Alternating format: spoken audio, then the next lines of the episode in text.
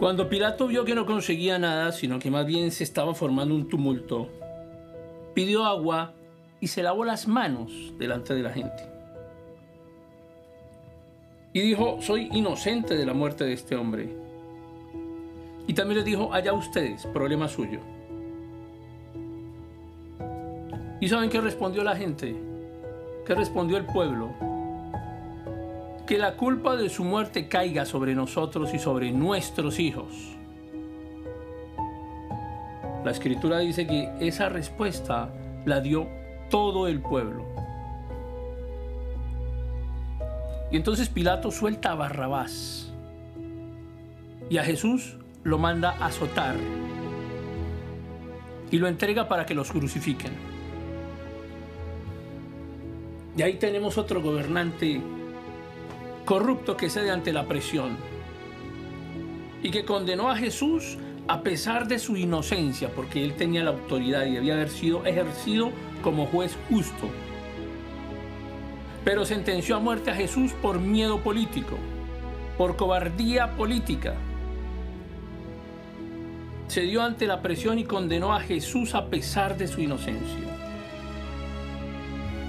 Y estamos ante un dirigente que no tenía real capacidad de dirección.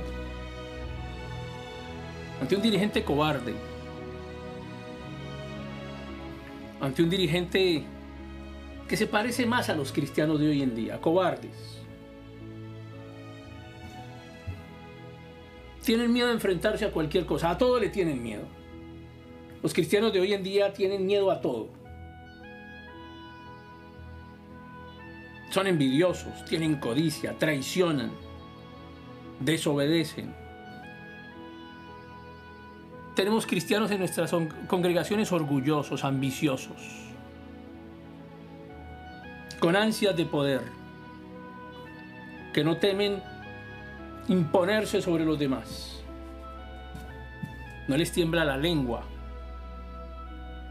para atacar a sus, a sus amigos de la congregación.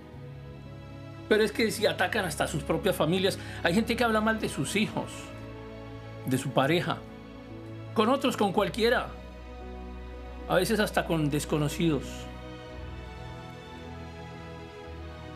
Y en el momento de la verdad no son capaces de respaldar a sus familias, son cobardes, son traidores. Elegimos mal porque no gobernamos bien nuestra casa.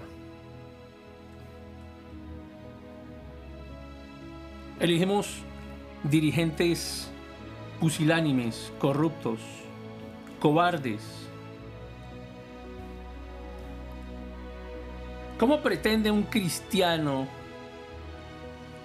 que alguien que no es cristiano, que no cree en Dios, gobierne como si creyera en Dios?